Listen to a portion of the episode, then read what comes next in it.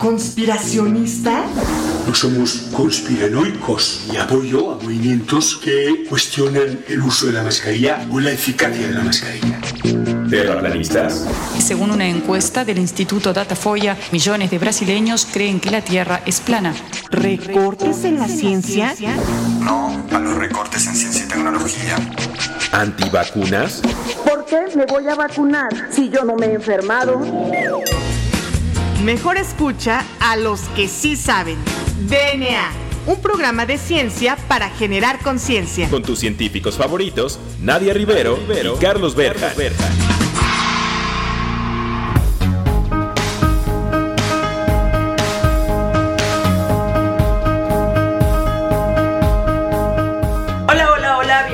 a un programa más de DNA. Yo soy la doctora Nadia Rivero y bueno, pues me acompaña como en todos los jueves el famosísimo doctor Juan Carlos Gómez Berjan. Juan Carlos, muy buenas tardes. ¿Cómo te encuentras en esta tarde de DNA? ¿Qué hay de nuevo por aquí? Pues muy bien, Nadia, muy feliz de estar aquí divulgando este, ciencia, ¿no? Eh, mucha gente muy relevante de muchos temas. El día de hoy tenemos a una doctora top level, por, por, este, por así decirlo, ¿no? Que es del Instituto de Investigaciones Biomédicas, ¿no? Ella tiene una gran, gran trayectoria. Y ahorita, Nadia, ¿por qué nos platicas un poquito de su semblanza y de eh, los múltiples pues, estudios que ha hecho? Claro que sí, Juan Carlos. Bueno, pues como tú bien mencionas, tenemos el, el, el placer de contar con la presencia el día de hoy de la doctora Ana Clorinda Arias Álvarez, quien, bueno, es una investigadora súper consolidada en el área de neurociencias, me atrevería a decir. Y bueno, pues ella es investigadora titular C de tiempo completo en el Departamento de Medicina Genómica y Toxicología Ambiental en el Instituto de Investigaciones Biomédicas en la UNAM. Eh, actualmente ella pertenece al Sistema Nacional de Investigadores nivel 3 y bueno, pues ella se formó como médica cirujana en la Facultad de Medicina de la UNAM, realizó sus estudios de maestría y doctorado en investigación biomédica básica en la UNAM bajo la tutoría de otro gran neurocientífico mexicano que fue el doctor Ricardo Tapia y bueno, pues realizó una estancia postdoctoral en la Escuela de eh, Medicina Albert Einstein en Nueva York, trabajando en el Departamento de Neuropatología molecular en investigación en la enfermedad de Alzheimer. Eh, actualmente, bueno, pues tiene una gran producción de artículos indexados, tiene más de 3.175 citas en todo su trabajo, tiene un gran número de capítulos de, libro, de libros, tanto internacionales como nacionales, y bueno, pues la mayoría están eh, relacionados con enfermedades neurodegenerativas. Tiene un currículum muy, muy amplio, yo creo que nos llevaríamos todo el programa si este, profundizamos en él. Entonces, mejor vamos a darle la palabra a la doctora Clorinda Arias para que nos platique un poquito más acerca de estas enfermedades neurodegenerativas y sobre todo cómo se relacionan con el envejecimiento. Doctora Clorinda, muy buenas tardes. ¿Cómo se encuentra el día de hoy? Muchas gracias por aceptar nuestra invitación.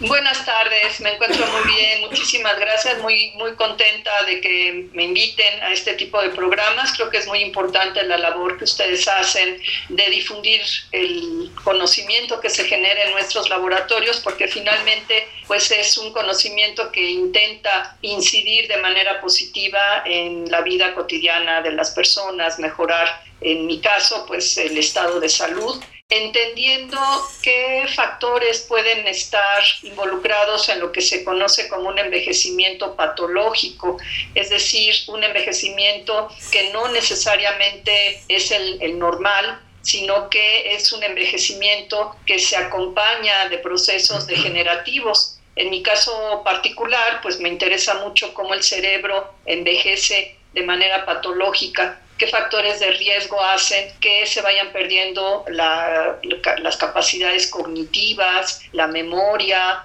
la capacidad de aprendizaje y llevado a un extremo muy mucho más eh, preocupante que este cerebro empiece a desarrollar un estado que se conoce como de neurodegeneración, en donde grupos neuronales amplios empiezan a morir y entonces los circuitos que nos permiten pues hablar, eh, aprender, realizar juicios, movernos, eh, tener emociones positivas, eh, etcétera, pues se van perdiendo de manera muy grave de tal forma que los sujetos, por ejemplo, con una enfermedad neurodegenerativa, que es el Alzheimer, pues terminan sin reconocer su propia historia de vida, sin reconocer su familia y sin reconocerse muchas veces ellos mismos. Entonces a eso nos dedicamos en el laboratorio, básicamente a entender cómo el envejecimiento es un factor de riesgo para presentar estos estados neurodegenerativos, pero a la vez entender que no necesariamente el envejecimiento cerebral tiene que tener estas condiciones patológicas, sino que se puede envejecer con salud y con las habilidades cognitivas pues muy preservadas para que la etapa de la vejez sea una etapa o continúe siendo una etapa productiva. Así es, y usted mencionaba eh, algunas como características de esta sintomatología que se presenta en la enfermedad de Alzheimer, en donde usted menciona que se pierde ese, eh, digamos, como conocimiento y ya se pierde también la capacidad de aprendizaje en, los individuos que lo padecen lamentablemente. Y bueno, a mí me gustaría como que nos ayudara a poner en contexto al auditorio que os está escuchando en este momento y que os habla por qué es que surgen todos estos síntomas, por qué es que las personas dejan de reconocer a familia, incluso hasta podrían dejar de, ser ellos mismos, ¿no es así? Bueno, este es un área muy activa de investigación desde hace ya varias décadas, porque ciertamente todavía no se conoce muy bien qué eh, causas llevan a, a, que ciertos individuos presenten estos estados de demencia y presenten este cuadro, que es la demencia más frecuente de todas las que se observan en la vejez, la enfermedad de Alzheimer. Y lo que sí se conoce es que van apareciendo algunas proteínas que se van acumulando de manera normal, que no se eliminan, proteínas que empiezan a dejar de funcionar, pero que además se acumulan, se empiezan a pegar, digamos, entre ellas para formar placas de proteínas fuera de las neuronas, se llaman eh, placas amiloideas, y marañas de proteínas dentro de la neurona que se conocen como marañas neurofibrilares compuestas por una proteína en particular que se llama TAU. No se sabe muy bien qué desencadena esta, la acumulación anormal de estas proteínas, pero se sabe que esta acumulación va siendo paulatina, eh, no se pueden degradar, van ocasionando falla en la sinapsis, que son los sitios que permiten la comunicación entre las neuronas, y esto va haciendo que los circuitos se vayan desconectando los circuitos neuronales que nos permiten una, pues, todas las actividades que conocemos en, en el humano. En particular en la demencia de Alzheimer, el primer circuito que se ha visto que se lesiona de manera muy importante es precisamente uno que tiene que ver con el establecimiento de la memoria es un circuito que se encuentra en una región que se conoce como hipocampo.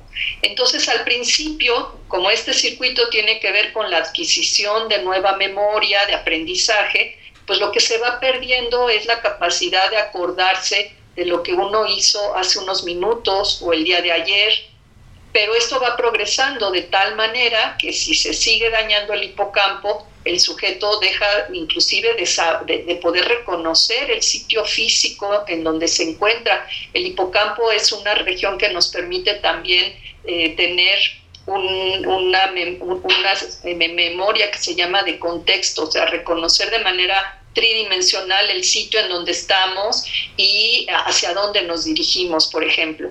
Entonces, como este circuito es el primero que se daña, el individuo empieza a perder la capacidad de acordarse de lo reciente, de acordarse dónde está o, dónde se, por dónde se llegaba a, la casa o al trabajo, etc. Pero como los circuitos se siguen desconectando conforme avanza el padecimiento, pues se van afectando otras regiones de lo que se conoce como corteza cerebral y eso va haciendo que em, se empiecen a perder memorias que ya estaban establecidas, memorias viejas, digamos, nuestra historia de vida, nuestra familia, nuestro trabajo, a qué nos dedicábamos, qué día es hoy, etcétera, etcétera. Entonces, la patología empieza en el hipocampo, pero se va eh, generalizando y la causa eh, real, digamos, es la desconexión de los circuitos porque se van perdiendo neuronas.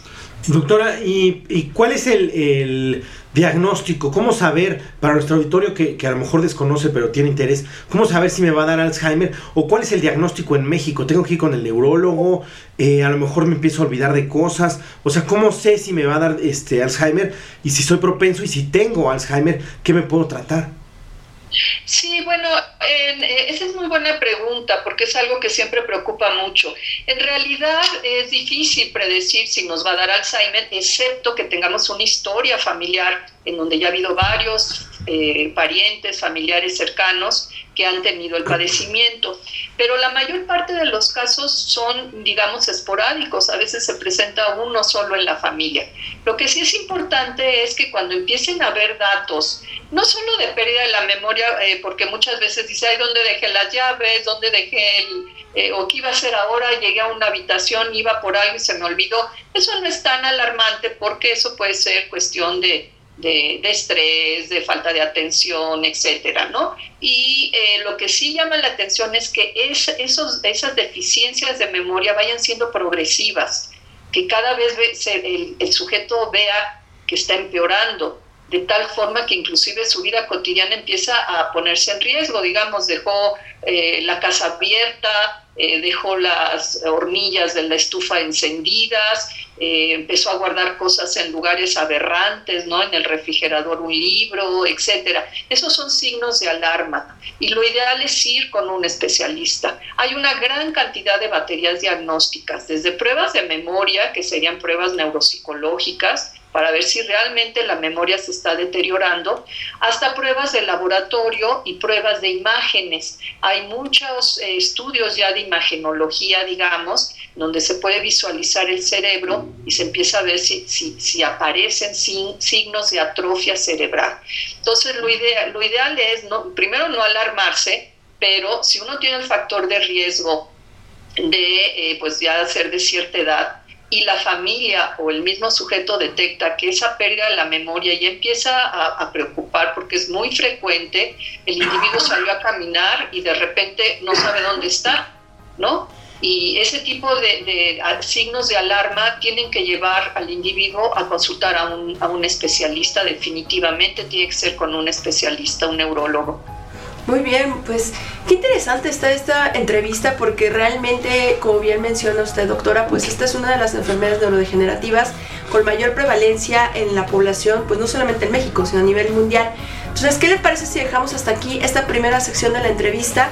Y bueno, pues a todo el auditorio que nos escucha, no se despegue de su radio porque ya regresamos. Esto es DNA.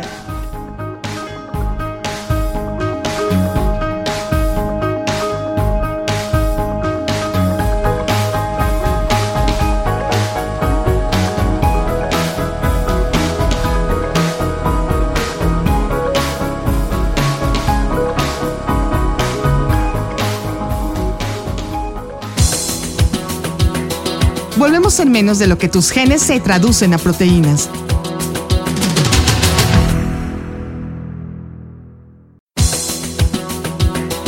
Ya recargamos ATP. Continuamos.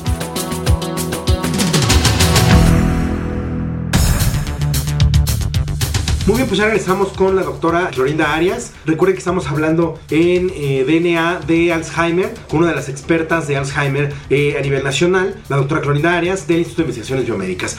Doctora, y bueno, platicando eh, la sección pasada de, nos platicaba del Alzheimer, de los problemas que hay, ¿existe algún tratamiento farmacológico o si a mí ya me va a dar esta enfermedad, ya me la diagnosticaron, ya este, digamos, no tengo más remedio que aceptar eh, los síntomas y la sintomatología que va a desencadenar esta enfermedad. Sí, eh, como todavía no se conoce la causa, lo que desencadena, probablemente no sea una causa única, sino un conjunto de factores de riesgo con ciertas características genéticas de un individuo que lo hacen más propenso a padecer esto, pero bueno, no se conoce cuál es el desencadenante real, pues no existe una terapia dirigida a ese desencadenante. Sin embargo, cada vez hay más investigación al respecto farmacológica y sí hay varias eh, herramientas que se pueden utilizar para retrasar la aparición de los síntomas, para enlentecer, digamos, la pérdida de la memoria. Esta no se va a recuperar, no se va a curar el padecimiento, desafortunadamente no estamos en ese punto, pero sí hay fármacos que aumentan los niveles de ciertos neurotransmisores o que activan receptores de otros neurotransmisores, por ejemplo, excitadores o, o aumentar los niveles de acetilcolina en el cerebro. Se pueden dar también medicamentos antioxidantes, medicamentos antiinflamatorios. Algunos eh, pacientes eh, también presentan o depresión muy grande o algunos síntomas de estos que se conocen como psicóticos. Entonces hay, hay terapia farmacológica para controlar esto.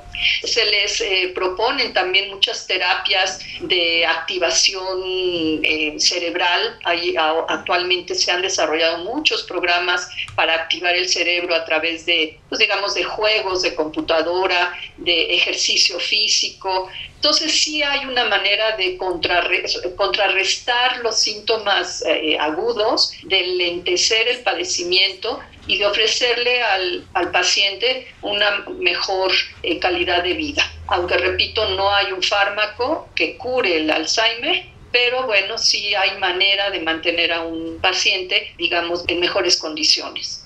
Así es, y bueno, pues eh, esta, esta última pregunta que le realizó Juan Carlos creo que va un poquito de la mano con la que le voy a realizar yo, porque ya es en torno a sus líneas de investigación, doctora. ¿Le podría platicar a nuestro querido auditorio cuáles son sus líneas de investigación y cuáles son los beneficios que esta está dando a la sociedad? Pues en el, en el laboratorio nos hemos enfocado últimamente a entender algunos factores de riesgo metabólico. ¿Qué condiciones, digamos, del funcionamiento de la neurona es la que, o, qué condiciones son las que aumenten el riesgo de que esta neurona no pueda eliminar bien las proteínas dañadas o genere especies reactivas de oxígeno o las sinapsis se dañen eh, en este padecimiento.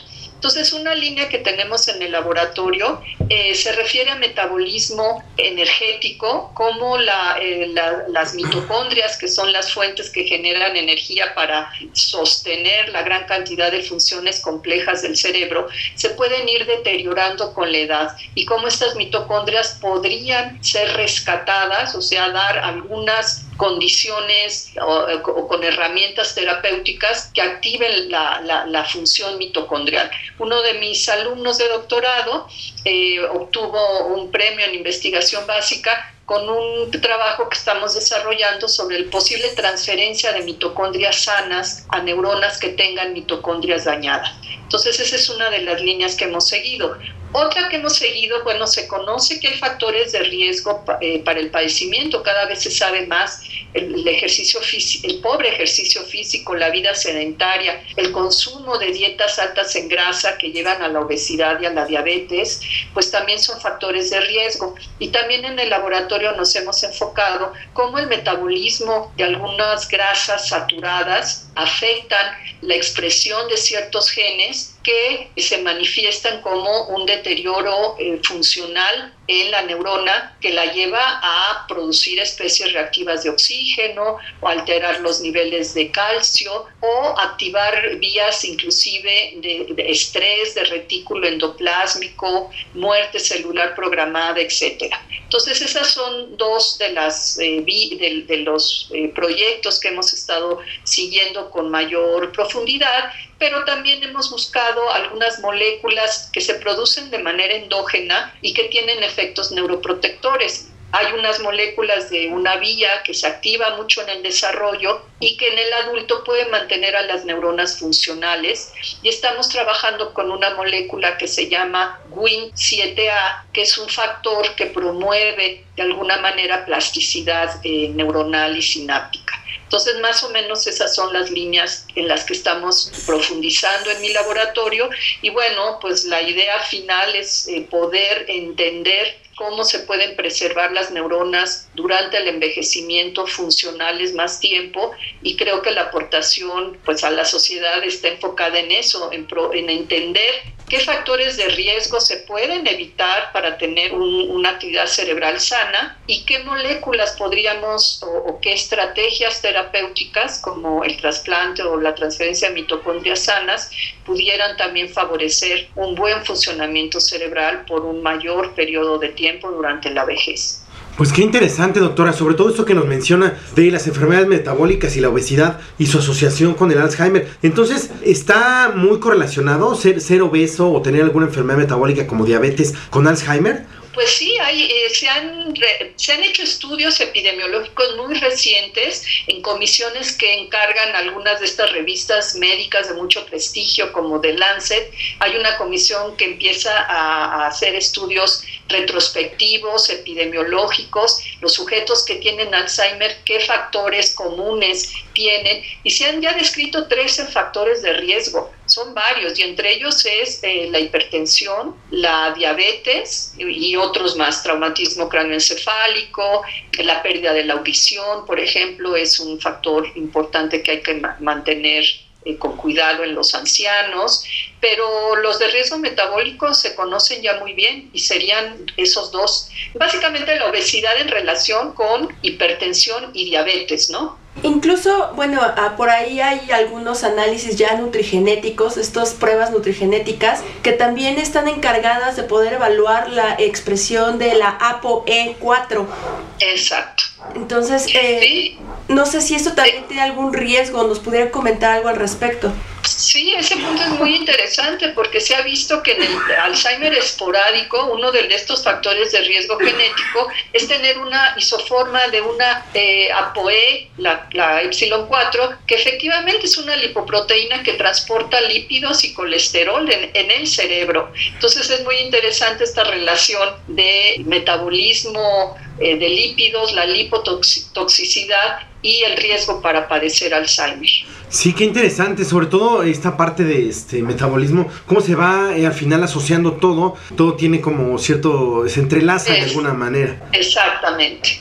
Así es, pues qué interesante. Desgraciadamente se nos acaba el tiempo. Eh, quisiéramos estar platicando con nuestros investigadores durante mucho tiempo, pero bueno, entonces, doctora, ¿por qué no nos dice eh, sus redes por si alguien quiere contactarla para ya sea hacer otra entrevista o a lo mejor algún estudiante por ahí que nos escuche que quiera contactarla para hacer alguna tesis? ¿Dónde puede encontrar más información y dónde puede encontrar información de lo que hace en su laboratorio?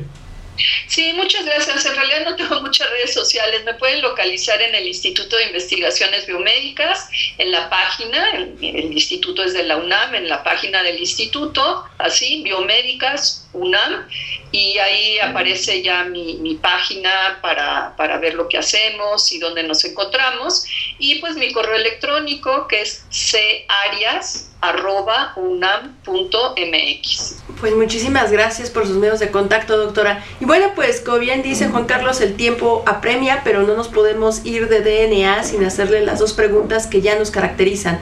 La primera es acerca de alguna recomendación que esté relacionada con el tema. Pues hay, hay, hay películas relacionadas con la demencia de Alzheimer y las consecuencias en la familia. Ahorita no recuerdo el título de alguna en particular, pero hay varias, las pueden buscar fácilmente por internet. Y pues yo también les recomendaría que se acerquen a, a, a, la lectura de, hay muchas revisiones, nosotros tenemos revisiones de difusión, por ejemplo, y eh, los que se acerquen a nosotros con mucho gusto les podemos brindar algunos títulos de libros o de artículos muy generales. Eh, es, está por salir un libro también que se llama La vejez en México, eh, que fue coordinado entre otros eh, grandes investigadores por la doctora Herminia Pasantes, pero bueno, eso todavía va, faltan algunos meses, pero hay mucha literatura al respecto que si se acercan a nosotros les podríamos recomendar varios títulos. Muy bien, pues eh, bueno, pues ya llegamos al final y ahora sí, nuestra pregunta emblema, que es, ¿cuál es su canción favorita, doctora? Híjole, me ponen en un problema grande porque me gusta mucho, mucha música, me gusta la música barroca, me gusta la música étnica. Últimamente he estado escuchando mucho a Enya porque me tranquiliza mucho ese tipo de música, pero bueno, la verdad es que me encantan muchos géneros musicales, es muy difícil decir una sola canción. Who can say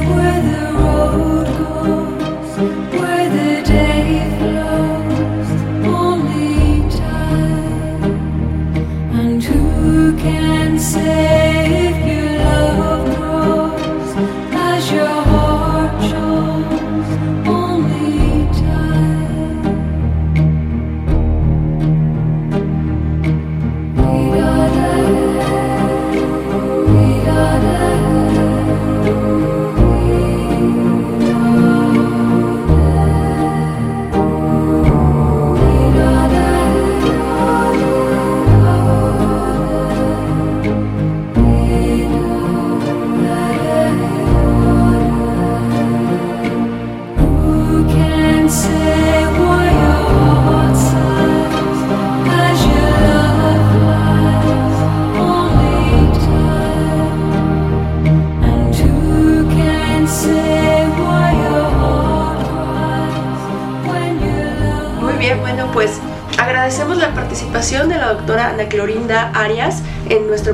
de DNA y bueno, pues quedan abiertos los micrófonos para una siguiente entrevista, doctora. Un placer tenerla aquí con nosotros.